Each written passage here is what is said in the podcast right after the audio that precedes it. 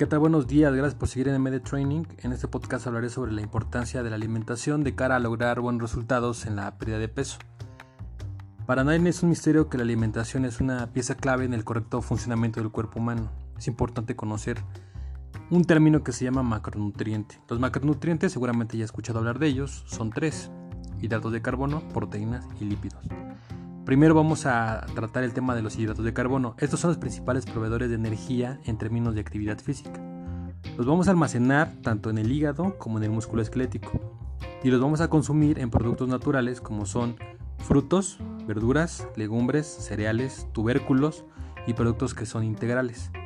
Este sería el tipo de hidratos de carbono que se le sugiere a la gente consumir. Por otro lado, también tenemos que en productos como azúcares, harinas refinadas, dulces, refrescos y jugos vamos a encontrar carbohidratos pero de mala calidad. Este es el tipo de hidratos que no debemos de consumir porque esto puede poner en riesgo nuestra salud. En general los hidratos de carbono en un plan alimenticio deben de representar aproximadamente del 40 al 50% de la ingesta calórica diaria. Ahora les voy a hablar de las proteínas, que es el macronutriente más consumido en el mundo por el tema de los suplementos y complementos alimenticios, muy recomendado entre entrenadores, sobre todo cuando una persona quiere incrementar su masa muscular.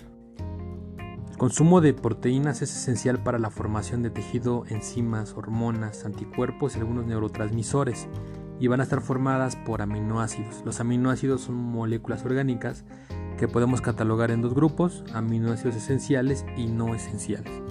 Las proteínas las vamos a consumir principalmente de origen animal, como es el caso de la carne, el huevo, la leche y algunos vegetales, pero también derivados de la soya.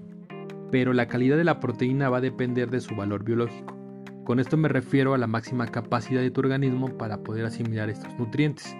Entonces, si nosotros tenemos proteína de carne y proteína de soya, al momento de consumirla, el cuerpo va a asimilar mejor la proteína de carne porque tiene mayor valor biológico.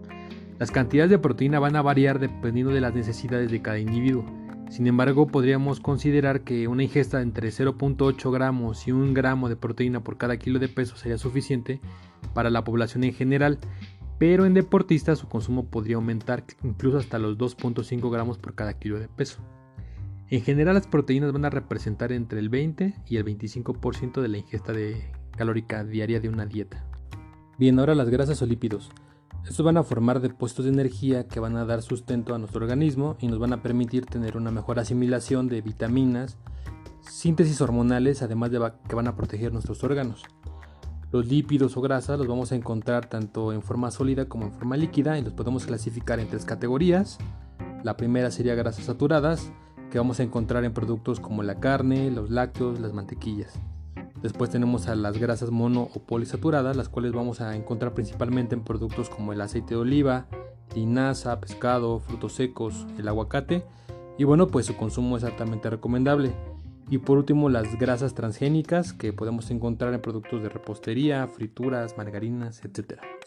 En general, las grasas deben de aportar entre el, 50 y eh, entre el 30 y 35% de una ingesta calórica diaria según un plan alimenticio. Ahora los micronutrientes. Los micronutrientes son de suma importancia pues van a intervenir en elementos reguladores en todas las funciones del metabolismo celular.